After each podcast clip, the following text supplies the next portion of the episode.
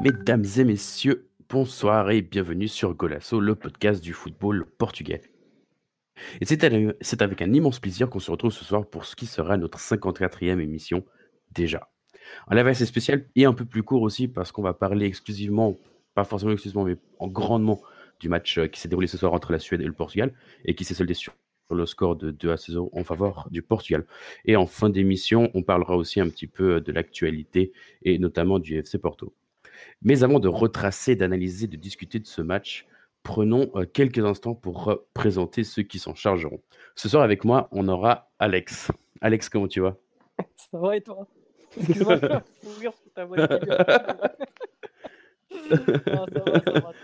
J'ai une petite touche, j'ai une voix un peu plus grave que d'habitude, mais sinon ça va, merci. Ah, j'étais pas prêt. Bref, non, ça va, ça va. On est content de cette, euh, de cette belle victoire qui, qui nous place en tête du groupe.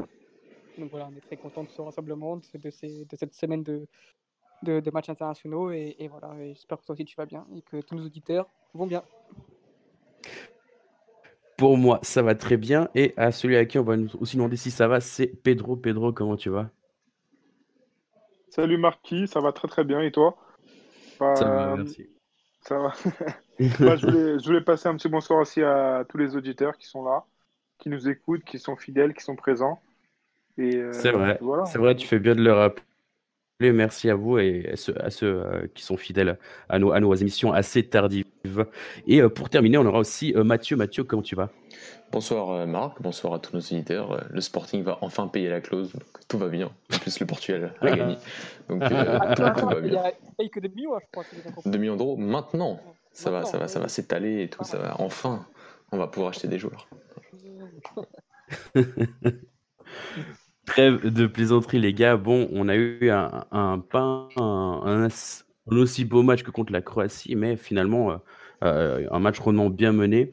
Euh, pour commencer, avant de parler du match en lui-même, de l'analyser, de, raconter un peu ce qui s'est passé, vous le regardez, on, discutait aussi un peu de, partir sur cette, partie de la composition de l'équipe qui était absolument totalement la même que lors du match contre la Croatie, mais avec une seule différence, c'est euh, du coup l'inclusion de, Ronaldo euh, à la place de Jota. Et ça, ça relancé un peu cette question qu'on a eue euh, entre les deux matchs. C'était de savoir est-ce qu'au Portugal, on a une Ronaldo-dépendance dès qu'il est là? Et quand il n'est pas là, est-ce que finalement, on n'a pas l'impression de jouer un peu meilleur en fait? Si, quelqu'un a un avis là-dessus, qui prenne la parole Bah, directement. moi, je vais, je vais dire exactement la même chose que j'ai dit, c'était quand samedi soir. Du coup, oui, c'est qu'avec Ronaldo, on joue mieux collectivement parlant, mais avec Ronaldo, on est meilleur, tout simplement.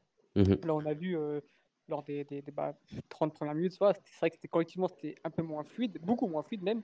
On a eu Pep euh, qui, qui commençait avec ses longs ballons, alors qu'il est très mauvais dans le jeu long, qui, qui quand, dès qu'il y a Ronaldo, qui est Pep, on ne sait pas pourquoi, il veut absolument le chercher directement avec des longs ballons. On a eu aussi un- une action au, au Bruno Fernandes au lieu de, de ressortir tranquillement euh, vers l'arrière, il veut absolument chercher Ronaldo. Donc là, je me suis dit, bon, bah, c'est reparti. euh, Ronaldo dépendance, les autres joueurs n'arrivent pas, n'arrivent pas à, comment dire, à, se lâcher quand il est là, etc. Et ensuite, bah, on a eu ce, donc ce, ce- comment dire, ce fait de jeu où, il est rouge et on s'est plus lâché. Voilà, c'était beaucoup mieux.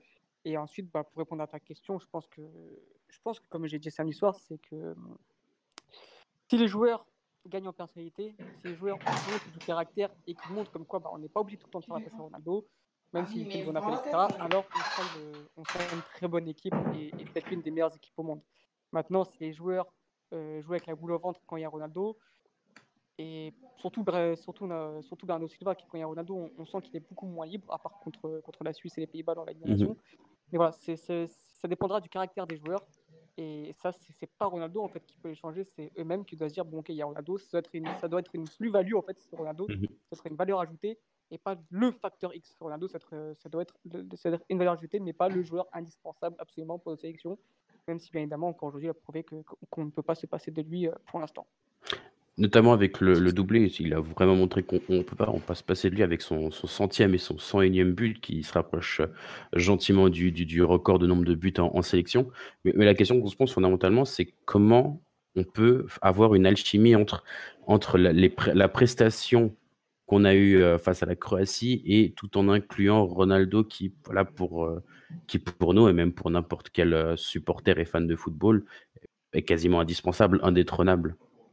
Si par exemple Mathieu, a, tu, tu, avais quelque chose à dire là-dessus Oui, je pense que, que ce sera très compliqué de rejouer mhm. aussi bien comme face à la Croatie avec Ronaldo. Par contre, je pense qu'on peut avoir un niveau tout à fait convenable avec lui, et je pense que la deuxième mi-temps, même si elle était à 11 contre 10 face à la Suède aujourd'hui, euh, l'a démontré. Euh, sur la première mi-temps, je trouve que, que déjà on a eu un adversaire beaucoup plus coriace que, que les Croates et qui nous a posé euh, mhm. un problème bien plus, des problèmes bien plus différents que, que, face à la Croatie au Dragon samedi dernier. On a eu une équipe qui nous a, qui physiquement tout le était, était largement meilleure, qui avait un plan de jeu avant le carte rouge plutôt bien défini, même s'ils ont été très peu dangereux en premier temps aussi. Mais nous aussi, on est, enfin, en premier temps, les, Suédois ont été, un, ont été un peu dangereux, mais ils ont quand même, au niveau physique, au niveau dans, dans les duels, ils avaient cette, mhm. cette volonté de, de venir un peu, d'attirer notre pressing pour essayer d'ouvrir un peu les espaces, pour aller chercher les avancantes, pour aller chercher Isaac dans le jeu aérien. Et donc, ça, ça nous a posé beaucoup de problèmes parce que nous, quand eux ont commencé à presser, nous, on a eu, bien comme l'a dit Alex, on a eu beaucoup plus de mal à ressortir les ballons, on a eu du mal à trouver, à trouver Ronaldo au dos au but. Et donc, je, je pense que, que oui, l'équipe avec Ronaldo a toujours un peu plus de difficultés, et ça s'est démontré sur la première mi-temps, de jouer un football comme on l'a vu, euh, comme on l'a vu face à la Croatie, mais aussi c'est parce qu'on a eu une équipe suédoise qui a été plus compacte déjà défensivement, qui avait son mmh. avant son, carton rouge, avait un bloc bien plus aussi, un bloc médian, 4K2, euh, de ligne très resserrée, qui était toujours en supériorité numérique sur les côtés. Des... Donc ça a été plus compliqué bien évidemment de jouer ce, jeu-là, mais ça a été aussi plus compliqué parce que l'adversaire aussi nous a posé euh, dans ces deux domaines-là principaux, je trouve, déjà beaucoup de difficultés. C'est ce qui aussi démontre, comme l'a dit Alex tout à l'heure aussi, des difficultés dans la première phase de construction. Dès qu'on est sous pression, là, bien évidemment, euh, on, a, du mal. On a du mal depuis quelques temps déjà. Quand c'est Pépé qui, est, mis sous pression, il a plus de mal et il retrouve, j'ai l'impression, certains préceptes euh, qu'il a en club depuis un, depuis un an et demi, de, de, bien balancer devant vers, vers Ronaldo. Et de pas, souvent, il y a des choix qui sont plus, plus évidents, mais, mais, mais qu'il mhm. n'arrive pas à faire. Et, mais tu vois, contre, contre la Croatie, il le faisait pas, ça. Ouais, mais il y a eu moins de pression des Croates, je trouve aussi. Moins de pression des Croates. Tu vois, c'est, donc c'est. Mais oui, il a, il a moins fait, c'est vrai. Mais, mais je trouve que, que dès qu'on a été encore quand il y a eu plus de, comme il y a eu plus de pression des Suédois en, en en période dès qu'ils ont dès, qu'ils étaient à 11 contre 11 euh, là oui on, a, avait vraiment eu du mal à ressortir les ballons.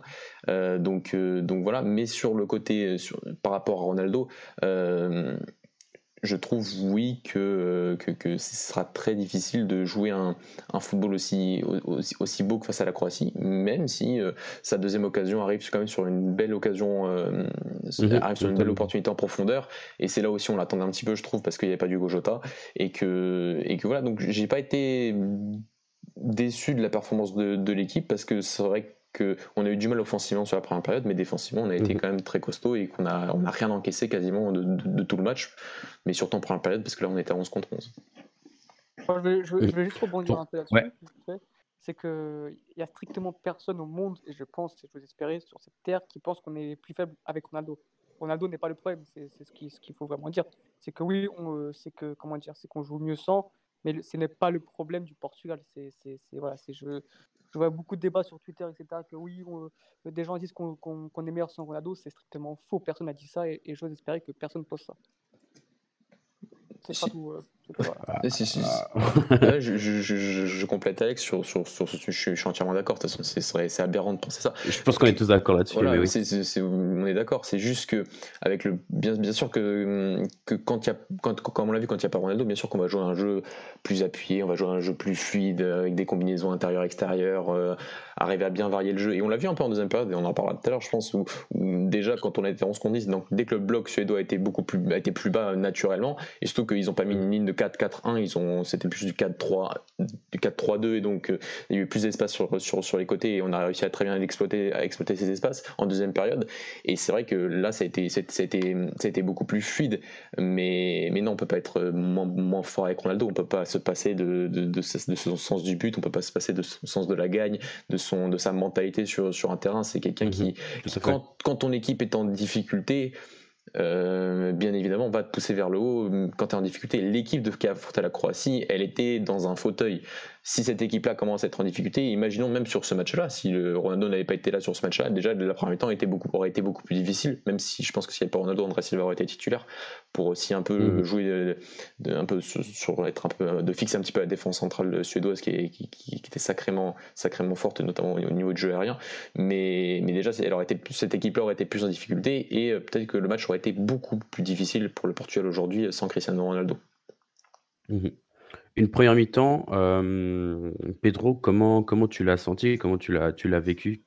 Qu'est-ce que tu détaches par rapport à, bah, par rapport à enfin, globalement, qu'est-ce que tu détaches de cette première mi-temps du Portugal?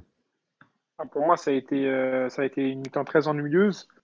on s'est fait un peu bouger, par les Suédois en première mi-temps. Ils étaient là au pressing, ils gagnaient les deuxièmes ballons et et je voyais mal, en fait, comment le Portugal pouvait, pouvait installer son jeu. Bon, après, le, rouge a aidé. Euh, juste avant, en fait, il y a eu la blessure de Bernardo Silva. Et là, je me suis dit, bon, avec Guedes, ça va peut-être amener un petit peu plus de vitesse devant parce que c'est un peu notre. Euh, pas point faible parce que. on a les joueurs pour. ouais, on a les joueurs pour. T'as quand même Ronaldo, bon, même s'il est un peu vieux, il a quand même sa petite pointe de vitesse. Mais Bruno Fernandez ou Félix, c'est quand même des joueurs assez lents. Et, c'est peut-être un peu ce qui nous manquait, un peu de profondeur, un peu de, de voilà. Donc euh, avec l'entrée de Guedes, c'est pas ça qui a fait la différence, mais j'ai l'impression que ça a un peu débloqué le match avec, la, avec le rouge de, de la Suède. Mais en, résumé, ouais, cette première période, il n'y a pas grand-chose à, à, débattre dessus. C'était plus, sur la, plus sur la deuxième. Moi, je vais rebondir un peu là-dessus. C'est euh, je pense pas qu'on manque de vitesse, parce que en soi, Jean-Félix Jean Jean Félix a, une une bonne pointe de vitesse. Quand il prend, quand il prend de la vitesse, il, peut aller très vite. C'est juste qu'en fait, c'est bah. question de, de profil, c'est qu'on a que des joueurs qui demandent les ballons dans les pieds. Mhm. à, part, euh, à, part, Ronaldo, on, a que lui qui, qui, demande beaucoup dans la verticalité, dans la profondeur. Et justement, je pense qu'il a fait rentrer Guedes euh, pour ce, ce, ce, ce profil-là, et non pas parce qu'on manque de vitesse, parce que je pense qu'un joueur Félix, euh, même lancé, peut, peut, peut, aller très vite. Mais oui, oui, après, euh, il a fait rentrer Guedes pour euh, justement pour apporter un peu de profondeur, qui, ce qui était pas bête, mais bon, euh, c'est un joueur qui est quand même très limité, balle au pied. C'est un, changement qu'on a, qu'on a pas mal vu critiquer sur, sur Twitter, notamment parce qu'on je sais qu'entre nous, on suit pas mal le match là-dessus. Est-ce qu'à votre avis, Trinka aurait pu amener quelque chose de supplémentaire sur, sur, sur cette fin de même ouais, sur cette deuxième moitié jusqu'à la fin, la fin de ce match. Et je me tourne plutôt vers Mathieu, toi qui connais particulièrement bien ce joueur. Moi, je pense que je, je, pense que Santos a peut-être regretté d'avoir mis Guedes en sachant qu'il allait avoir carton. Enfin, s'il aurait su qu'il allait avoir carton rouge quelques minutes plus tard, parce que la deuxième mi-temps était, mhm. on a affronté une équipe qui, voilà, qui était beaucoup plus basse. Et là, c'est vrai que Guedes avait beaucoup moins d'espace et beaucoup moins de, de temps pour, euh, pour, pour s'exprimer. Alors que si on était resté à 11 contre 11, bah, le match aurait eu une configuration différente et, et lui aurait euh, peut-être été un peu plus un peu meilleur, hein, bien sûr, dans cette, dans cette capacité à, utiliser la profondeur. De toute façon, on sait qu'il est là pour ça, hein, d'apporter un peu plus de, verticalité. Et, euh, et, c'est vrai que, que son, le, le, choix de mettre Guedes en premier temps à 11 contre 11 démontre quand même une volonté de Santos de ne pas forcément vouloir le ballon, de pas forcément vouloir le euh, jouer exactement de la mhm. même façon que face à la Croatie. C'est vrai que les Suédois, comme l'on a dit tout à l'heure, euh, apporté de nouveaux problèmes euh, sur ce, sur ce match-là. Et donc, il y avait aussi cette volonté de peut-être d'améliorer, déjà sur les transitions offensives, d'être un petit peu plus efficace, ce qu'on n'a pas du tout été tout, tout, au long du match. Beaucoup de mauvais choix. Et, et, voilà, et c'est vrai que sur la deuxième mi-temps, bah, Guedes, oui, sur le côté, sur le côté droit, a apporté, pas apporté grand chose. Euh, et c'est surtout le côté, surtout le côté gauche qui a été, qui a été, qui a été très bon dans deuxième mi-temps.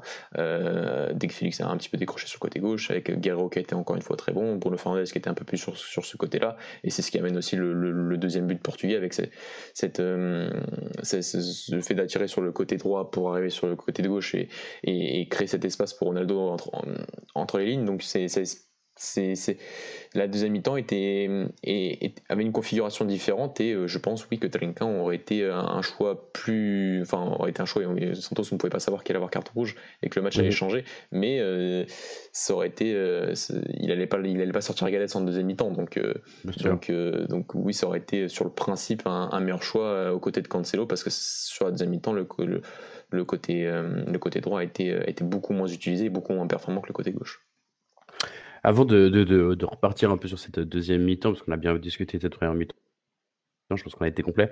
On va quand même revenir sur, euh, bah, sur le but de Ronaldo, sur son centième but en sélection. Euh, à, nouveau, un, fait de jeu, une faute sur Moutinho, un carton rouge et droit derrière Ronaldo qui, qui, qui le gratifie de, de ce qu'il sait faire de mieux, c'est-à-dire de marquer des, des, buts magnifiques et en plus de ça, historique. Euh, c'est vraiment, en fait, c'est sa marque de fabrique, c'est que dès qu'il faut être décisif dans ce genre de moment, lui, il est là plutôt qu'un autre et, et c'est ça qui pourrait faire défaut littéralement au Portugal dans les années à venir dès qu'il finira, dès qu'il mettra un terme à sa carrière, littéralement. Bah, je pense que avant qu'on retrouve un Ronaldo, il va falloir attendre beaucoup d'années, je pense, hein, tout simplement. Voilà, on aura peut-être de, meilleurs collectifs, on aura des joueurs qui vont, qui vont, qui vont éclore, mais c'est vrai qu'avoir un tel joueur qui, qui, comment dire, qui, qui marque des buts super importants, qui, qui, nous soulage comme ça quand on est en difficulté, c'est très dur d'en trouver. Il n'y a que Ronaldo au Portugal, oui, il n'y a, a eu que Ronaldo. Qu'on euh, voilà, il te marque ce coup franc-là alors qu'on est en difficulté. Ensuite, il te marque ce deuxième but alors que qu'on est là, on, même à 1-0, on n'est pas serein quand même. On dit, eh, bon, bah 1-0, c'est qu'un but, il suffit d'un coup de pied arrêté suédois et mmh une fois dans les airs, et voilà, ça fait 1-1. Et au final, il te marque ce, deuxième but, pareil, qui est Voilà, c'est pour moi le meilleur joueur du monde, c'est le meilleur athlète du monde. C'est voilà, ça va être très son départ va être très dur et, pour, euh, et, et, ça me fait penser un peu bah, pour ceux qui ont vu la série euh, The Last Dance de Michael Jordan. C'est la même chose, quoi. C'est le mec, mhm. dès, qu'il a un objectif, dès qu'il a un objectif en tête, bah, tu peux être sûr qu'il va l'atteindre et, voilà, il va atteindre son, il va aller au-delà des 9 buts, ça c'est sûr. Je pense qu'on est tous conscients là-dessus et voilà, ça va être voilà, sans, je, je sais même pas, j'ai pas de mots quoi. 110 buts en sélection, c'est juste incroyable. 101. Encore les... Il, il en a, pas, encore, il en a pas encore 110, il va les avoir, mais il les a pas encore. il les a pas encore les 110. Non, mais il va les avoir. Oui, il va les avoir, oui. bien sûr, il ne passera pas de la sélection tant qu'il les aura pas. Ah, c'est sûr, il va jusqu'à 50 ans s'il faut les mettre, mais euh, il va le faire. Euh, en, parlant d'objectifs, justement, l'objectif du Portugal, c'est voilà, littéralement de, bien sûr, de gagner, évidemment. C'est finir devant la aussi de proposer quelque chose. Il y, aura de ça aussi. Bon, je pense qu'on en reparlera plutôt vers la fin. Euh, un, objectif, c'est aussi d'aller chercher, d'aller chercher cette victoire et de, de, montrer un peu cette, domination qu'on avait, et puis de, de, de peut-être de vraiment confirmer ce match face à la Croatie. Et on a eu peut-être la chance d'avoir une deuxième mi-temps un peu plus calme, enfin plus qui était plus rythmé d'un côté du côté Portugal et, moins du côté de la Suède, ce qui était normal à, à 10 contre 11. Mais euh, malgré cela, on sentait quand même un peu tout, tout, du long de match, il y avait un peu que, comme un faux rythme, comme un petit peu de nonchalance du côté portugais. Je sais pas si vous avez senti ça, c'est un peu quelque chose qui m'a qui m'a marqué dans certains gestes déjà en première mi-temps, mais aussi un peu en deuxième mi-temps, c'est qu'on cherchait à aller, on cherchait plutôt ce, deuxième but, mais on n'était pas forcément si pressé que ça, et c'est c'est un peu des fois ce qui, ce qui me dérange. Tu as une base physique, je pense, c'est plutôt une base physique. Euh, pour certains, aussi, ouais. Pour certains, c'est mmh la reprise et c'est dur hein, quand même. C'est pour certains, ils avaient pu jouer depuis, depuis quand même quelques mois. Donc je pense que c'est plus une base physique que de la nonchalance. C'est pas ça, c'est pas une caractéristique de, une caractéristique de notre sélection la nonchalance. Je pense pas. Le Portugais n'est pas comme ça. mais non, non, je pense, que c'est plus une base physique. Après, je sais pas ce qu'ils vont penser Pedro et Mathieu, mais pour moi, c'est plus une base physique que de, la nonchalance. Nonchalance, pardon. Moi, je pense que c'est plus des, consignes de Fernando Santos. Hein. Il aime bien, euh, il aime bien être tranquille, faire tourner. Euh, enfin, je le vois comme ça. Après, euh, quand, quand, ils ont donné le temps additionnel, euh, deux minutes, mhm. euh, il, a dit ouais, calmez-vous, faites tourner la balle, alors que nous, on en voulait plus. quoi. Mais je pense que c'est plutôt des consignes du coach. 2-0, on gère tranquillement. Voilà, après, mm. après, le 2-0 notamment. Mais je disais vraiment un peu entre, entre cette. plutôt entre l'expulsion, on va dire. Ouais et, jusqu'à la 60e, 65e minute, il y avait, cette envie d'aller chercher le deuxième but, mais c'était pas dans les gestes, j'avais pas l'impression que c'était vraiment ostentatoire, qu'il y avait, oui, on va chercher le deuxième but, mais peut-être, euh, comme Alex le disait, il y avait un peu de retenue, notamment parce que c'était une reprise, parce qu'il y avait moins de fraîcheur physique. Mais c'est quelque chose qui peut-être qui qui moi, qui me, qui me parle plus, quelque chose que j'arrive plus à, cerner, qui, qui, des fois me bloque un peu sur un, match de football, que ce soit Portugal ou une autre équipe d'ailleurs. Mmh, ouais, je sais pas. Je, pour le coup, c'est une question, je ne pas, je sais pas à quoi répondre, mais non, ouais, c'est pourquoi pas. Après, je pense que oui, c'était plus de la retenue, surtout quand ils ont vu que, que Bernardo Silva, euh, il s'est mmh plus de 20 minutes. C'est claqué, ouais. bon, ouais, en plus, Bernardo, c'est pas quelqu'un qui se baisse assez facilement quand même. Euh, donc, ouais, ils sont peut-être dit, bon, on va pas non plus accélérer alors qu'il y a déjà qui, qui voilà, qu'on gagnait déjà un 0, etc. Ils étaient à 10.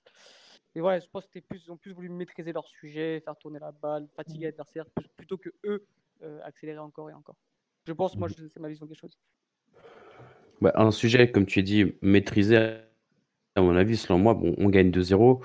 On, est premier ex avec la France qui a battu et la Suède et la Croatie comme nous, sur plus ou moins euh, les mêmes scores.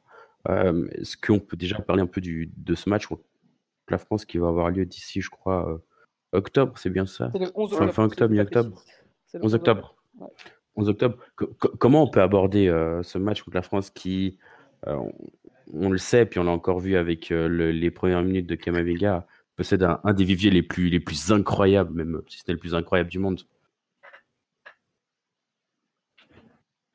Bah, c'est le match que je redoute. Pour moi, c'est une finale. C'est mhm. une finale, hein, oui, parce que forcément, on est, on est à 6 points tous les deux, les autres sont à 0 points, donc euh, c'est la finale du groupe. Les matchs, aller-retour. Et c'est, comme je dis, depuis, depuis, ça fait depuis 2016 que je dis hein, que la France est la meilleure équipe du monde. Je l'ai craignais déjà en 2016, je craint encore, je l'ai craignais en 2018 et je l'ai craint encore plus maintenant. Voilà, c'est, un vivier incroyable. Il n'y a qu'à voir en défense. Je crois, qu'ils ont, ils ont facile 10 défenseurs centraux potentiellement qui peuvent jouer en A. C'est fou, voilà. T'as Kamviga qui rentrera à 17 ans, t'as, as joueurs sans Mbappé, sans Pogba, t'as, as encore un Lacazette qui est banni. C'est ouf, c'est, ils ont un vivier incroyable. Et, voilà, ça va être dur. Ça va être le match référence parce que voilà, là, on a affronté deux bonnes équipes. Hein, deux bonnes équipes européennes. La Croatie, c'est vice-champion du monde. Même si ça, va un peu moins bien depuis, depuis cette finale-là. C'est la Suède, ça reste toujours compliqué à jouer. On a fait le taf, 6 points, il fallait le faire. Mais le match contre la France sera, sera la référence. Si, si on fait le même match, si on gagne, si on fait avec le même style de jeu, etc., je pense qu'on sera craint à l'euro, on sera parmi l'un des favoris. Par contre, si on, si on, si on, perd ces, ces deux matchs-là, bah, on sera parmi les, les outsiders, voilà, comme d'habitude. Mais ce match va être vraiment une référence pour nous pour la suite. je, suis d'accord avec toi, hein. ça va être le match test. On va voir ce que, ce que vaut vraiment nos, notre effectif. Et, euh, et, on va voir quelle composition il va mettre face à une équipe qui est un petit peu plus offensive et, euh, qui joue plus sur ses qualités techniques. Euh, donc on va voir si s'il va pas repasser un double pivot Ruben Neves Danilo on, verra bien, mais euh, j'espère qu'il gardera la même compo. Et, pense pas, Non, tu penses pas? Non, je pense qu'il a son équipe type en tête. Et peut-être le seul changement qu'il peut avoir, c'est peut-être au niveau de, du, troisième poste au milieu défensif. Si William, de, William Carvalho est de retour, peut-être qu'on aura encore ce, trio William Carvalho, Danilo, euh, Bruno Fernandes, comme on a eu contre les Pays-Bas, et qui nous avait, qui, ont fait un très beau match d'ailleurs les trois. Mais tu sais que Danilo, il m'a fait. Danilo, il m'a fait complètement oublier William Carvalho. Hein. Ah, clairement, clairement, clairement. Après, ah il n'a plus le même poste hein, en sélection depuis, depuis, depuis, deux, trois, depuis deux ans. C'est plus un, un 8 qu'un 6. Donc, euh, mhm. donc je pense que si, si on doit modifier un truc peut-être dans, dans ce 11-là, parce que pour moi, c'est notre équipe type en ce moment, c'est plus euh, peut-être euh, enlever Moutinho pour mettre William Carvalho, bien que Moutinho ait encore été aujourd'hui extraordinaire. Et sur, euh, sur l'équipe de France, juste pour revenir sur l'équipe de France, c'est vrai que ce, match-là, enfin ces deux matchs de Ligue des Nations arrivent euh, juste avant quand même un match qui sera beaucoup plus important, qui est le match de l'Euro 2020 en 2021. Euh, alors qu'à la base, c'était pas censé être ça. Donc ça va quand même deux matchs aussi, un, enfin, le match du 11 octobre plus, le match retour qui vont être des matchs à référence comme l'a dit Alex, mais aussi référence pour l'Euro 2020 en 2021, c'est dur à dire. Mais donc donc voilà, on se souvient qu'il y a eu aussi deux matchs entre le Portugal et la France avant l'Euro 2016. C'était le premier match de, Fernando Santos et le Portugal avait perdu les deux matchs et était arrivé à, mhm. la finale d'Euro 2016 et on, l'avait remporté comme, tout le monde le sait. Mais ça va être euh, plus de, que les matchs références par rapport à la compétition qui va arriver l'été prochain, euh, ça va être aussi deux matchs amicaux comme le Portugal en a rarement. Euh, si on regarde bien, le Portugal, enfin deux matchs amicaux, ça reste la Ligue des Nations, mais des matchs test euh, comme le Portugal en a rarement. Je crois que Fernando Santos, depuis qu'il est là, depuis 2014, n'a par exemple jamais affronté l'Allemagne en match, en match amical. On n'a jamais, affronté, jamais, jamais affronté l'Espagne en, match amical. Donc ce, ce genre de match test est un peu rare côté Santos et va rester, pour moi, c'est vraiment un test euh, hyper hyper important. Donc je retire rien de ce qu'a dit Alex par rapport à l'importance de, de, ce match-là euh, le mois prochain, mais euh, ça, ça, va être un, un, duel très très important qui va nous apporter bien évidemment des, bien plus de problématiques que, que la Suède aujourd'hui et encore plus que la Croatie samedi dernier. Ah à, choisir, je préfère perdre ces, matchs-là que, que, que, juin, hein, clairement. Ouais, c'est clair. Après, en jouant, on les affronte au dernier match, donc euh, bon, on sait que les troisièmes, les places sont qualifiées, mais bon, ce sera déjà un bon test, ce sera un, un bon aperçu de ce qu'on aura euh, en juin prochain. Et, et voilà. Vas-y, Pedro, je te- je te- je t'ai coupé. Oh non, non, je voulais dire exactement la même chose. Juste que ce- ces matchs-là, ça va nous permettre de, de nous jauger un peu, de nous placer un peu euh, bah, parmi les, les- soit les favoris, soit les outsiders, comme avait dit Mathieu. Donc euh, j'espère que, que ce sera un très beau match, ou des très beaux matchs. Et, euh, et puis voilà. hein. Et vous, vous, vous, la, la charnière elle reste la même.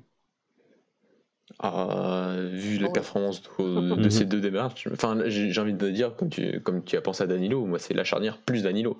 Et c'est vrai Mhm. que le- j'ai vu pas mal de fois ce tweet et on l'a souvent répété, c'est vrai qu'on a du mal à trouver une mauvaise performance de Danilo depuis qu'il est en sélection depuis euh, 2015 et ce match face à l'Italie euh, à Genève. euh, ça- c'est dur de trouver une mauvaise performance de Danilo en sélection et encore plus sur ces derniers matchs. euh, C'est vrai que le, le- le- ce trio-là se complète assez bien défensivement dans la transition défensive lorsqu'il faut gagner des ballons aériens, lorsqu'il faut oppresser l'adversaire quand on est dans le camp adverse. C'est vrai qu'avec ballon, Danilo m'a jamais déçu et j'ai toujours trouvé que c'était un milieu défensif qui avait quand même des qualités à, à- à ce niveau-là. Euh, c'est vrai que dans la relance, Pépé, euh, Pépé surtout, et Rouaniche pourtant avait- a beaucoup progressé du côté de l'efficace, je trouve, mais c'est vrai qu'il joue axe gauche en étant droitier et ça aide pas forcément, euh, ça, ça aide pas ça. forcément. Mais Pépé, euh, j'attends peut-être il y a peut-être un point où il faut vraiment s'améliorer du côté du Portugal avec ballon, c'est euh, c'est- c'est- c'est- c'est dans, la- c'est dans la construction lorsqu'on est un peu sous pression, parce que ça peut nous faire un, un bien fou, parce que si on arrive à attirer l'adversaire dans notre camp, qu'on arrive à surpasser ces différentes phases de pressing des sélections qui, en plus en sélection, les, les, les phases de pressing ne sont jamais vraiment aussi élaborées. Enfin, elles peuvent être très élaborées parce que dans une compétition internationale, parce que tu vas hum, tu, vas t'adapter à, tu vas t'adapter à l'adversaire. Mais si tu arrives à être fort sur ce point-là et que tu arrives à, attirer, à surpasser ce pressing, tu vas, tu vas avoir beaucoup plus d'espace pour les Bernardo Silva, pour les, pour les Cancelo, pour, pour Ber- aussi pour Cancelo, mais surtout pour des Bruno Fernandes, des Jean-Félix, pour même Ronaldo. Et, et, et je trouve que le Portugal sur ces deux derniers matchs a fait des bonnes prestations, mais il y a quand même encore quelques phases de jeu où le Portugal doit encore pas mal s'améliorer. Donc la première phase de construction, la transition offensive, il y en a quasiment pas eu face à face à la Croatie, mais aujourd'hui, il y a eu combien de mauvais choix, combien de, de- de- bah, l'action de, de Jota quand il rentre euh, et qui, qui remet pas sur Bruno Fernandes alors qu'il y avait un 3 contre 2. Mhm. C'est le genre d'action-là qu'une grande sélection ne doit pas laisser passer. Ne- pour moi, ne- une très grande sélection ne doit pas laisser passer et doit être beaucoup plus tueuse. Euh, et c'est vrai qu'on n'était plus sur, sur le terrain à ce moment-là. Donc, euh, donc voilà, donc il y, a ces- il y, a encore- il y a encore quelques moments, je trouve, que, où le Portugal a encore une, une certaine marge de progression. Et, euh, et si, si ces petits points-là sont réglés, le Portugal arrivera avec plus de certitude à l'Euro 2020, en 2021. Ouais, je, te- je te rejoins totalement, Mathieu. Euh, c'est vrai qu'on a un problème, c'est qu'on a nos deux défenseurs centraux, plus euh, notre 6 qui, qui bon, là, c'est pas non plus des cracks au niveau de la relance. Par contre, ce qui est intéressant, c'est qu'on a des latéraux qui sont peut-être Mm. parmi les meilleurs techniquement au monde. Donc, ce qui fait que, bon, d'habitude, quand on demande de ne pas toucher nos latéraux trop tôt, là, ici, avec le Portugal, si on est en, si on est en pression, si, si, si l'équipe presse- l'équipe adverse presse bien, on peut se permettre de jouer sur un Cancelo, sur un Guerrero, car avec eux, on sait que bon voilà en une deux touches en une deux touches ou grâce à un dribble ils vont pouvoir on va pouvoir se libérer de cette de cette première pression euh, première euh, pression adverse je sais pas ce que t'en penses je sais pas ce que vous en pensez Totalement d'accord. hein. Ouais, moi, moi, je trouve- Parce que- Sur- moi, moi, je trouve que, je trouve Ça que complète Guerrero, il mettait pas un pied devant l'autre euh, il y a quelques temps.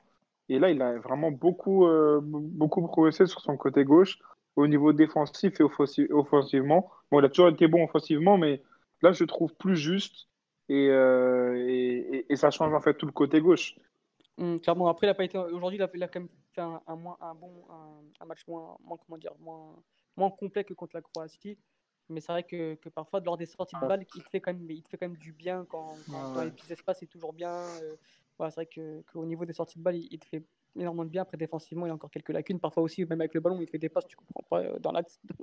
Mais bon voilà c'est vrai que que- qu'avec lui et Cancelo quand même on est pas mal on est bien fourni au niveau des latéraux notamment techniquement pour, pour, pour sortir des, des ballons quand, quand l'équipe adverse presse.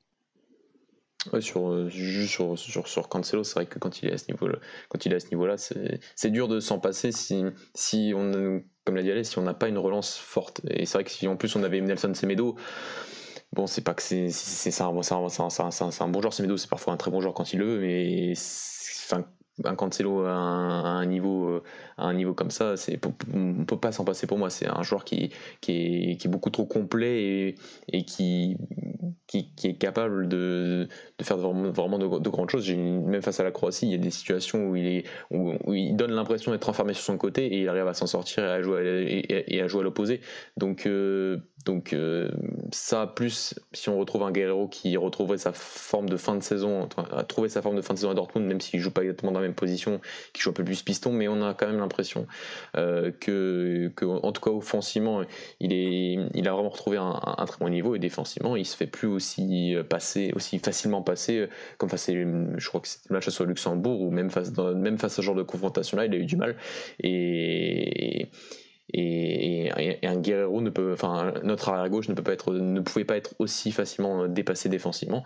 Et on a deux joueurs là qui sont qui sont à un très bon niveau et, et, une sélection qui, qui qui, qui, est de plus en plus complète. Et, euh, et si on retrouve oui d'autres des, profils à d'autres postes comme, comme des Renato qui peuvent encore enrichir les, solutions de Fernando Santos il n'y a, il a que des, des, points pour être optimiste pour la suite.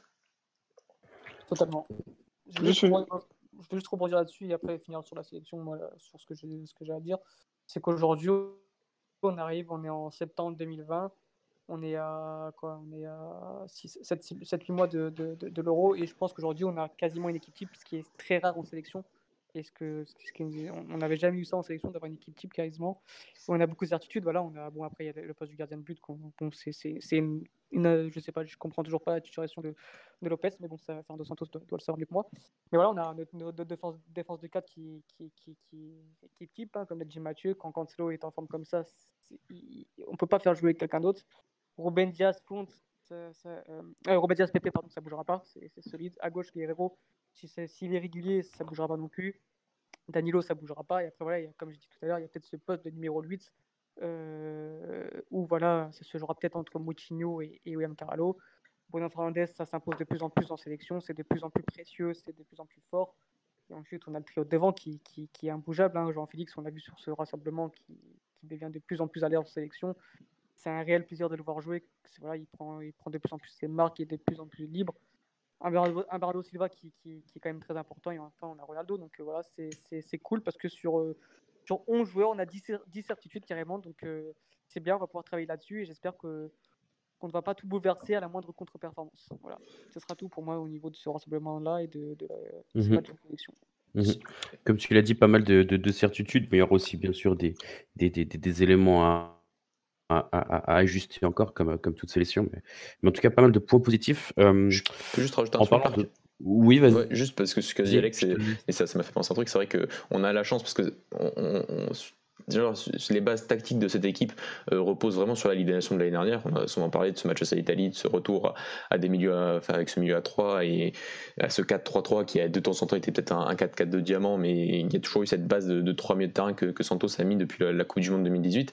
Et c'est vrai que là, on n'a pas 2 ans, on va avoir 3 ans. 3 ans, c'est en réalité très long, donc, surtout pour un, parcours de sélectionneur. Et c'est vrai que comme a dit Alex, on a, on a l'impression d'avoir une équipe type, et c'est vrai que ce serait quand même très décevant d'arriver à l'Euro 2020 avec euh, des changements comme on a eu en 2018.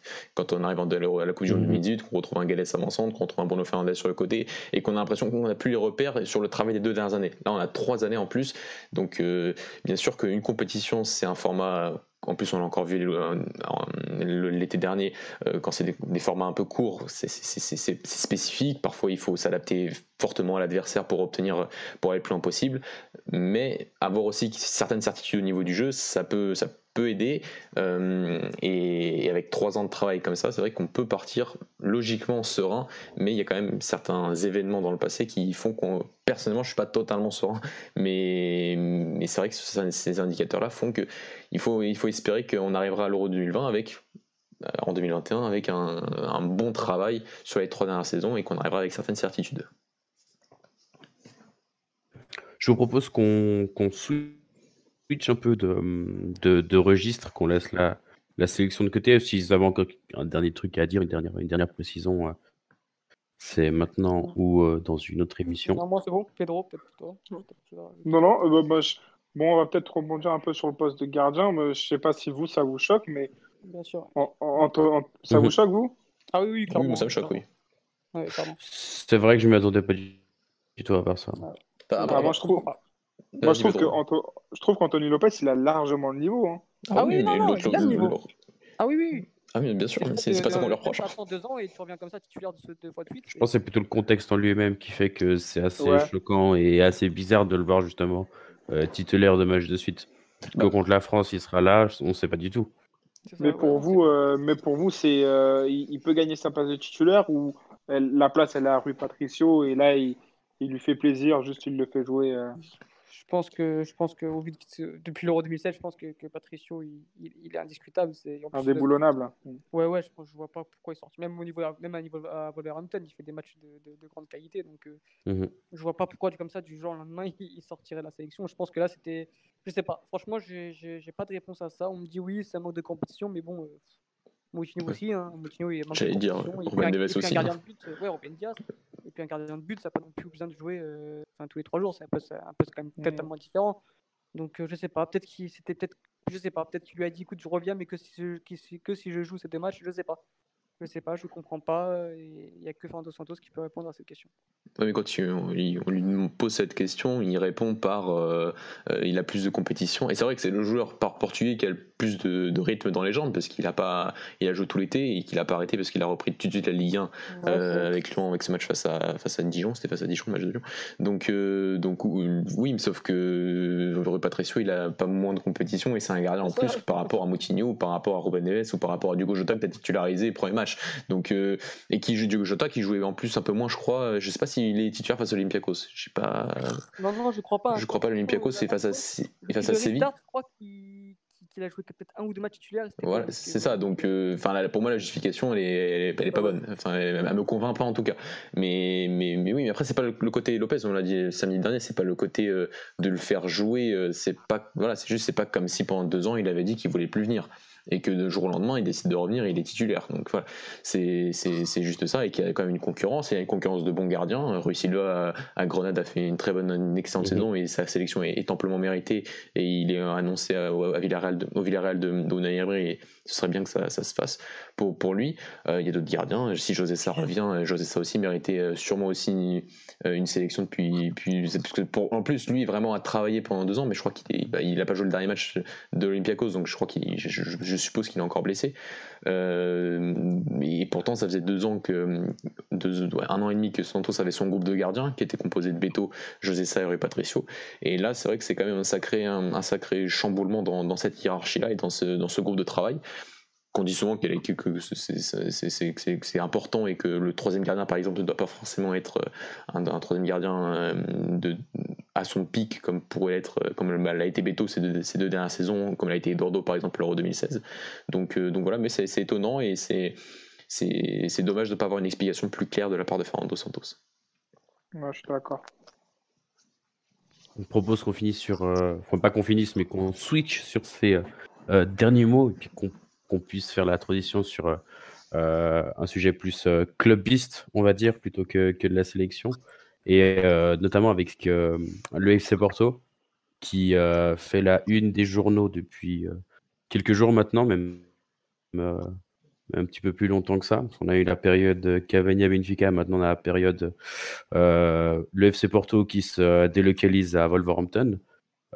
comment, comment vous prenez tous ces transferts? Alors, je pense que je donnerai mon avis plus tard, mais vous, vous qui êtes un peu plus externe au club, comment vous voyez ces transferts de, de, ces jeunes pépites euh, tout, tout, tout, chez Wolverhampton ou le, plutôt le George Mendes FC comme on l'appelle?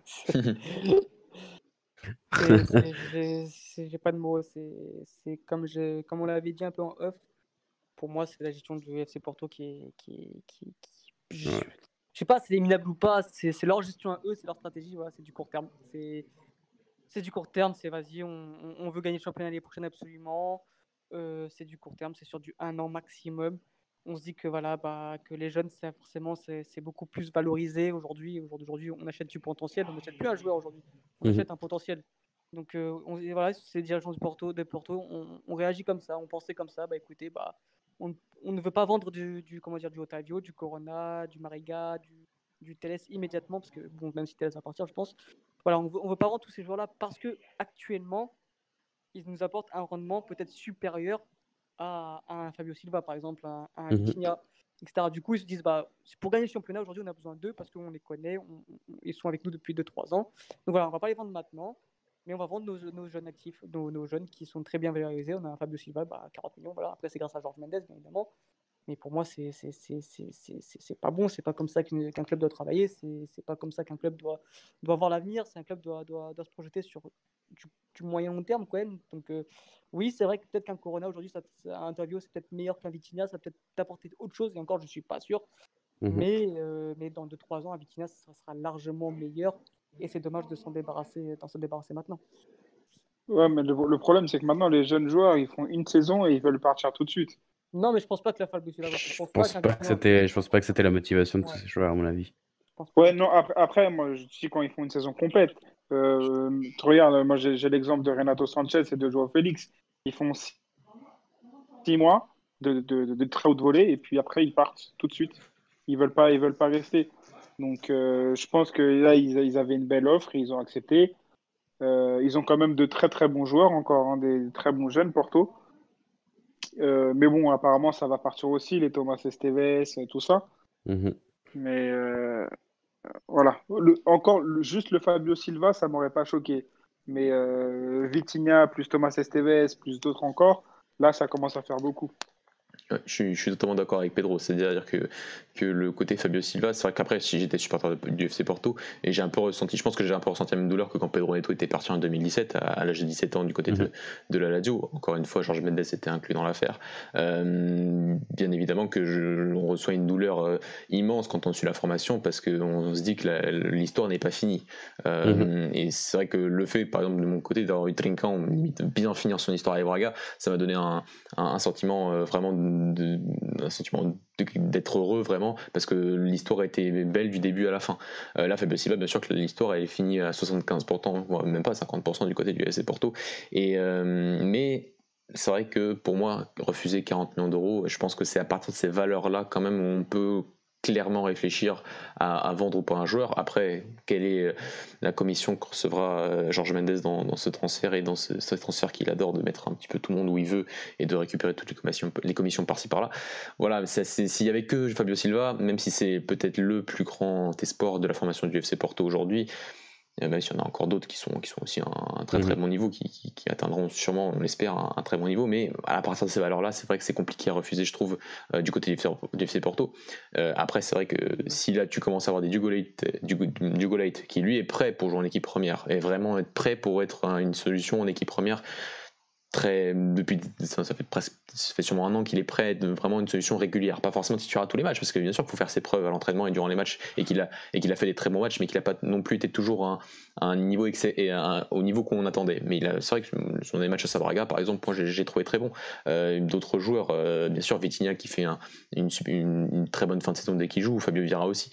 Ces joueurs là c'est déjà des 2000 c'est déjà les 99 eux, s'ils partent, euh, alors qu'eux, ils sont vraiment aux portes du niveau aux portes vraiment de l'équipe première et, ils ont le niveau et dans un an ils ont forcément le niveau. Euh, là c'est un message beaucoup plus beaucoup encore beaucoup plus négatif que tu envoies du côté du, de, de, ta formation de, de et de tes supporters tout simplement.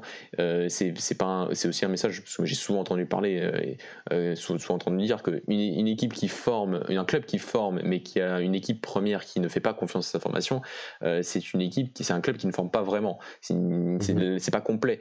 Moi ça me fait plaisir parce que peut-être que ces garçons-là, bientôt, iront à Braga d'à côté, hein, parce que le centre de formation est aussi bien.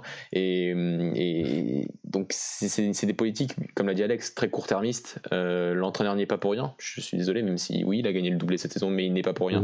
Dans cette mentalité, je pense, qui s'impose au club du on gagne et c'est plus important, c'est très important de gagner et de faire des doublés et surtout du côté du FC Porto de perdre, de, de, de battre Benfica. Mais il n'y a pas de projet à à court terme, euh, il n'y a pas de projet à long terme, il n'y a pas de projet à moyen terme. Euh, on avait parlé en plus en off tout à l'heure avec Marquinhos sur le transfert de Méditerranée qui est, qui est, qui est du très court terme. Ouais, c'est court terme parce que Taremi est un super attaquant et il arrive comme sûrement l'attaquant numéro 1 au niveau de talent, au niveau vision prise de décision, au niveau jeu intérieur, jeu, euh, euh, décrochage, profondeur. Oui, il arrive, il est limite le meilleur avant-centre. Mais c'est pas parce qu'il arrive et que tu prends un centre que tu pouvais pas voir mieux. Alors c'est vrai qu'il y a peut-être l'arrivée d'Evan Nilsson qui va arriver, qui est un avant-centre de 21 ans, qui est plus jeune, qui bien sûr sera d'une meilleure valorisation et qui correspond déjà à un à une équipe qui aurait un peu une vision à, long terme et à, moyen terme. Mais ça reste, ça reste trop peu pour moi. Et c'est vrai que du côté du FC Porto, c'est en tout cas une grosse victoire de la formation. Si, déjà pour Fabio Silva, mais si pour tous les autres qui s'en vont, bah, ce sera une victoire de, du centre de formation du FC Porto, euh, qui démontre qu'il y a énormément de qualité parmi les éducateurs, parmi les formateurs, parmi cette structure-là. Et c'est eux qui ont valorisé ces joueurs-là. Comme l'a dit Alex, on vend du potentiel et c'est eux qui créent le potentiel. Euh, mais, euh, mais, mais ce sera une défaite ce sera une défaite de l'équipe première et du projet global du club, si on peut dire que le FC Porto a un, projet global. Mhm. Parce qu'on on a, on a parlé beaucoup de, Fabio Silva, notamment, et de ses 40 millions, mais on a aussi parlé, bah, notamment plus récemment, de Keros qui pourrait aller en Grèce, de, de Leite et STB. voilà, voilà. Directement.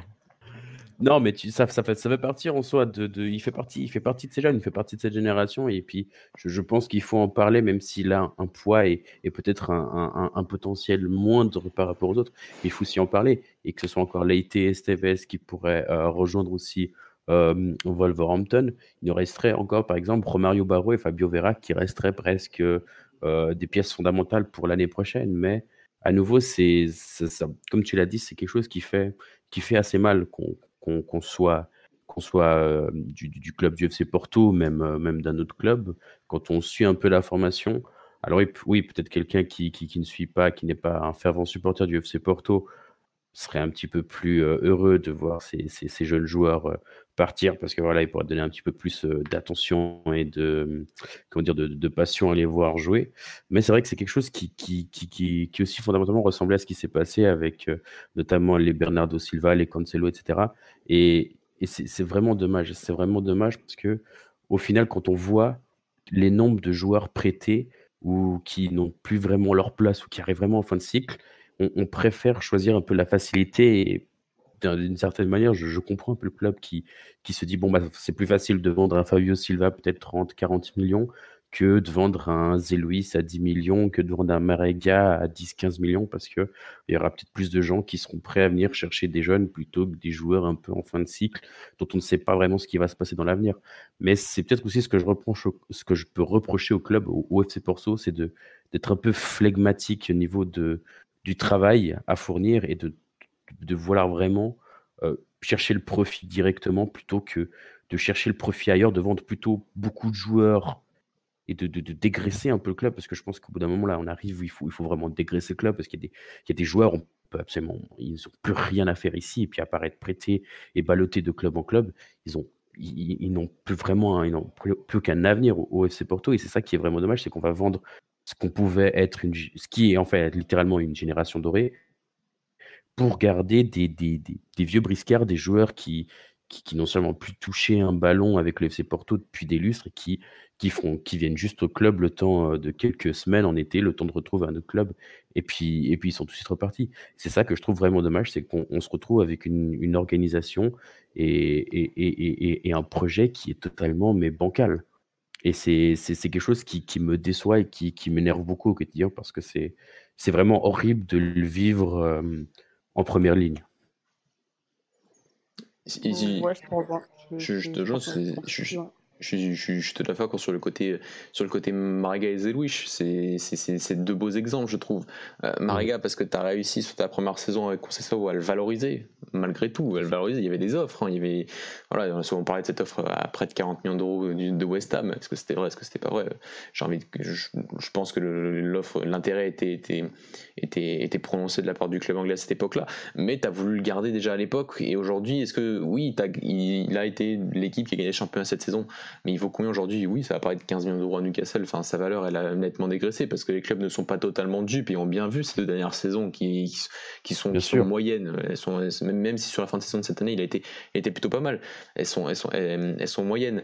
Euh, et aujourd'hui, bah, la, surperformance que tu as réussi à créer du côté de, de Sergio Conceição, bah, tu as absolument voulu le garder en essayant de pas d'avoir un club qui a un, je sais pas, un réseau de scouting évolué, qui soit capable de, de, vendre Mariga et de prendre un joueur meilleur. Je pense que c'était vraiment pas compliqué à trouver euh, et que tu peux que tu peux évoluer et que tu peux évoluer. Comme ça, je me pose souvent la question, c'est qu'il est resté qu'une seule saison en Braga, que sa saison il a valorisé de très très nombreux joueurs. Euh, ça a été bah, Eder, ça a été Zelouch, on va en parler. Ça a été euh, mhm.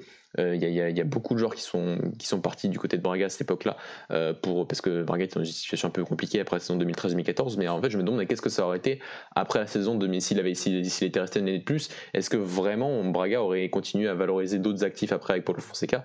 Ça aurait été, je, je, je, voilà, c'est vrai que c'est un entraîneur qu'on a souvent parlé de ses premières saisons. Ces deuxième, ces troisième saison, ok, Porto, je le répète, a gagné le titre cette année, mais euh, l'avenir à, court et moyen terme est, pour moi euh, un, peu, un peu compliqué à, prévoir. Euh, et ces ventes de jeunes le sont, sont, des, sont des indices forts, je trouve. et du côté de, de c'était quand même une demande de sa part cette saison, presque 10 millions d'euros. Aujourd'hui, il vaut combien Zelouich? Quand même, ça reste une, énorme erreur de casting euh, et pour un joueur qui était euh, qui était pas qui était pas qui, qui, pas, qui pas mauvais, hein, qui a montré quand même des bonnes choses en, début de saison.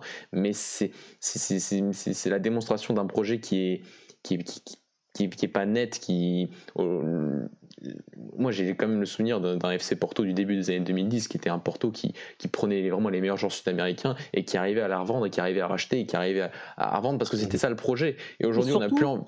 Oui, Alex. Euh, je veux dire, c'est que surtout c'est ça, c'est qu'aujourd'hui on veut faire du court-termisme, mais il y a un autre symbole, c'est le niveau européen du FC Porto. C'est bien gentil de gagner la Liga Noche, l'une des Liga Noche cette année n'est plus faible. On espère que la saison prochaine elle sera meilleure, et il y a des indices qui montreront qui montreront qu'elle sera meilleure, je, l'espère. Mais cette année, il a gagné une, des, saisons, une des, championnats les plus, les plus faibles de ces dernières années. Il a gagné, le Porto a gagné le championnat du Portugal. Le Porto a gagné 28 championnats avant. C'est pas, c'est pas un exploit extraordinaire. Par contre, le niveau mhm. européen du FC Porto, entre la saison dernière et cette saison, malgré les deux gifles que tu as pris Liverpool, mais le niveau, il était quand même il était quand même meilleur. Et quand tu te fais autant, tu prends une aussi grosse fessée à domicile face à, face à Leverkusen, ça, ça c'est des, performances qui sont, qui, qui, d'une année sur l'autre, qui montrent quand même la dégradation du, de l'équipe première et du niveau de l'équipe première du FC Porto. Donc on verra l'année prochaine euh, si, euh, si le pari court-termiste permettra encore de gagner le titre. Mais j'ai envie de croire que, que non, quand on voit le travail de, d'autres équipes au niveau portugais, et je pense notamment à Béfica et à Braga. Moi, pour revenir un peu à ce qu'il disait Mathieu tout à l'heure sur, euh, sur ce qui se passe en 2010, etc., ce qui, me, ce qui me choquait moi pour toi avant, c'était l'anticipation. En fait. Tu savais que par exemple, un, joueur allait partir un an plus tard, et bah, tu faisais quoi? Tu allais recruter un jeune, tu allais recruter un Sud-Américain, du même profil à peu près, et tu l'installais dans le club, et tu, et tu, tu, tu, tu l'adaptais, etc. pendant un an. Et comme ça, le mec, dès que, dès que le joueur phare il partait, bah, le joueur que tu avais rencontré, que tu avais, que tu avais recruté l'année présente, l'année, l'année passée, et que pendant toute une année tu l'as travaillé, bah, Bim était prêt pour, pour remplacer ce joueur majeur. Et ça, moi, c'est ce qui me choquait dans Porto, et ce qu'aujourd'hui, ce qu'on ne retrouve plus dans, dans aucun club portugais, et encore moins à Porto? c'est, c'est ce qui vraiment ça, ce qui me choque le plus actuellement quand j'entends ces paroles-là, je pense tout de suite au cas de, de Liakim Mangala, qui était arrivé euh, au Standard de Liège première saison, il joue quasiment pas, je crois qu'il joue très peu. Et mais Porto avait anticipé. je sais pas, je sais pas s'il y a un défenseur central qui qui part au, moment de sa deuxième saison, peut-être Otamendi, je je crois pas. Je je suis plus. Il y, a Rolando, je crois qu'il n'est plus là. Euh, il y avait encore mm -hmm. part plus tard, donc euh, voilà. Mais après Mangala, première saison de d'adaptation, deuxième saison excellente, troisième saison il part et on, Mangala n'a jamais retrouvé à Manchester City parce qu'au final le FC Porto avait réussi à qu'il surperforme pardon et qu'il arrivait à se sublimer euh, grâce à grâce à grâce, grâce à Victor Pereira à l'époque d'un Porto qui était bien plus dominateur de ses matchs et qui a réussi à, se valoriser au Portugal et après à le vendre pour des sommes mhm. astronomiques alors que c'est vrai qu'il ne les méritait pas forcément. Et ça c'est ça, ça c'est le mot qu'on utilise qu'on a, a, du mal à utiliser, qui est, un peu tabou et qui est souvent utilisé du côté de, de Lille, c'est le produit trading, mais ça ne doit pas être un mot tabou, ça doit être un, c'est d'être un projet global pour tous les clubs intermédiaires et au niveau, enfin, au niveau européen, les clubs portugais, notamment le FC Porto et, et Benfica, sont des clubs intermédiaires au niveau européen. Ils l'étaient en début d'année, en début de, décennie dernière, et, aujourd'hui, comme ils ne le sont plus, ça reste du projet un peu court-termiste et on n'arrive plus, le club n'arrive plus à évoluer parce que les actifs ne sont pas, ne, sont pas assez bons. Et, et c'est l'exemple même type du, du FC Porto aujourd'hui. Benfica a réussi, a eu un, coup de, enfin, un coup de chance, un coup de maître avec Jean-Félix, même si ça a été aussi bien aidé par Georges Mendes. C'est très drôle, hein, les supporters de Benfica qui, qui, qui, sont en train de chambrer Porto avec l'aide de Georges Mendes. Jean-Félix, il n'est pas parti par l'opération du Saint-Esprit l'année dernière. Euh, non, d'accord, d'accord, mais c'est parce que eux, ils nous chambraient avant. Donc, oui, euh, je suis d'accord. C'est drôle, mais on dirait que Georges Mendes n'a jamais aidé Benfica. C'est juste ça. Mais c'est quelques-uns, mais bien sûr que, il faut, faut, être juste honnête, c'est dire que Georges Mendes euh, est partout dans le football portugais. Il, il a La, vérité, la vérité, la vraie vérité, c'est que ça nous fait chier parce que le Georges Mendes nous fait des coups comme ça. Et en fait, il, il, aide aussi le rival, tu vois ce que je veux dire? Oui, aussi, je, peux comprendre, mais il a aidé le rival, il a aidé Braga, il a aidé Rio Ave. Euh, enfin, voilà, il, a, il, a, son emprise sur le portugais, c'est indéniable, on, l'a déjà parlé. Et c'est, ce sera très, ce sera jamais, enfin, je sais pas si de mon vivant, à moins que j'arriverai à avoir un, un Portugal libéré de Georges Mendes, je pense que je, ne le verrai pas. Donc, euh, donc voilà, c'est juste le, ce, petit coup-là par, rapport à, à, Georges Mendes euh, du côté du, du, FC Porto, mais oui, le aujourd'hui, on sent plus du tout ce, ce, côté anticipation, ce côté d'avoir un projet global. C'est encore l'année dernière, on l'a souvent évoqué, les cas de Douribe et de, et de Marquezine qui arrivent mhm. très très tard dans, dans, la pré-saison. Euh, et, encore Luis, Diaz. Et Luis Diaz aussi qui arrive. après, Luis Diaz, c'est un, un, bon transfert, mais ils arrivent tard dans la pré-saison. Mhm. Tu savais que, que Brahimi allait partir, tu savais que Rise allait partir et t'as mis une plombe à les remplacer. Donc, euh, et t'arrives et t'arrives face à Krasnodar avec, avec très peu de certitude au niveau de ton équipe première. Donc, euh, donc voilà, c'est, comme ça et, et on espère bien évidemment évidemment. Benfica semble avoir trouvé euh, une petite euh, éclaircie au niveau de son projet et de remonter un peu vers le haut. Euh, on espère bien sûr que Porto arrivera à trouver ce chemin-là parce que malgré tout, ça, les grands clubs portugais doivent tirer bien évidemment le notre football vers le haut et mhm. je trouve que c'est pas exactement ce que fait le, FC Porto actuellement. En tout cas au niveau européen et ça je pense qu'on est tous d'accord là-dessus. bah, je vous propose, ça fait bientôt euh, bientôt une heure qu'on discute. Je propose qu'on termine gentiment sur, euh, sur ce dernier mot. Je ne sais pas si vous avez dernière, euh, un dernier truc à, dire par rapport au sujet qu'on va traiter là maintenant. Non, non. Ou alors, je laisse le, ou alors je laisse le mot de la fin. Si, je sais pas, j'espère que, qu'on sera, qu'on aura la même intention de jeu en octobre contre la France. Mhm. On sait que c'est un match important pour nous, hein, nous, français d'origine mais portugais de cœur. Donc, euh, donc, voilà, ah, pas moi du tout, hein, moi je m'en fous complètement. Ah oui, toi, t'es juste. c'est un match important pour nous et voilà, ce serait important qu'on affiche le même niveau de jeu et on peut ça la victoire euh, le mois prochain. Effectivement. Bah, je propose qu'on passe aux, aux, habituelles euh, dédicaces. Euh, le, le. Mention spéciale, ouais. Alors, Alex, t'en as, en as une ou pas du tout? Euh, Mention spéciale aux espoirs au I21. qui sont restés à la maison. Ah, qui sont restés à la maison. aujourd'hui, la compo est même sortie, tout, et d'un coup, bah, ça a annulé le match. Le match a été annulé parce que parce qu'il y a eu 3-4 Covid, euh, en Biélorussie. Donc voilà, normalement, le match se jouera jeudi, si tout se passe bien. Donc tant mieux. Ok. Mathieu? Euh, petite mention spéciale à, à, Yarmolenko, qui a fait un petit peu de mal à la Suisse euh, la semaine dernière. Mais désolé, Marc, j'y ai pensé parce que tu as parlé de la Suisse.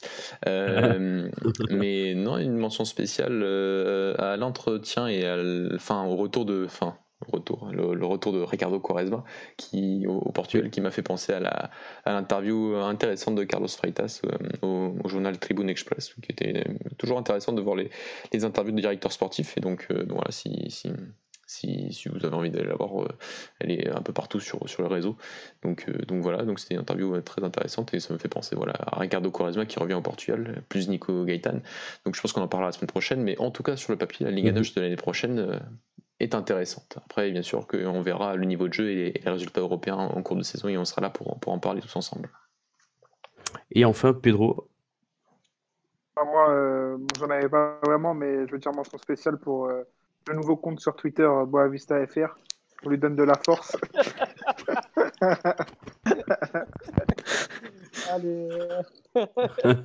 J'ai un confrère, qu'est-ce que vous non, mais euh, on ne sait pas qui tient le compte, mais euh, j'espère qu'il sera bien alimenté et euh, qu'il nous mettra plein de photos d'Adil Rami. Effectivement, allez le suivre si, si, si vous avez envie de, de, suivre l'actualité du Boa Vista, bien évidemment. ce que vous pouvez suivre, c'est toujours nous. oui, c'est vrai sur nos réseaux sociaux, sur notre site internet golasso.fr. Euh, c'est la rentrée pour à peu près tout le monde assez, euh, enfin incessamment sous peu. Du coup, euh, bien évidemment, les émissions et je pense les podcasts vont pouvoir reprendre de manière un peu plus régulière. C'est qu'on était absent pendant en tout cas euh, deux bonnes semaines. Et puis aussi, pas seulement les, podcasts, mais aussi les, les articles, peut-être des, entretiens, des interviews. On, va travailler là-dessus. On a déjà nos, belles pistes qui commencent à, à chauffer, pourquoi pas. Et puis, et puis voilà, n'oubliez pas de, de, de, nous suivre. Merci à ceux qui nous suivent, ceux qui nous écoutent aussi aussi tard, puisqu'il est déjà euh, minuit passé, en espérant que ça va pas trop chambouler vos journées de demain. Si vous ne nous avez pas écouté et que vous nous écouterez demain, bah, euh, faites-le avec grand plaisir. Et puis sur ces dernières paroles, bah, euh, le temps pour moi de vous souhaiter, les gars, une très très bonne soirée. Et puis c'est un grand plaisir de partager cette, cette 54e pardon, émission avec vous. Merci à toi, Marquis. Ciao, ciao. Ciao tout le monde, bonne soirée. Ciao.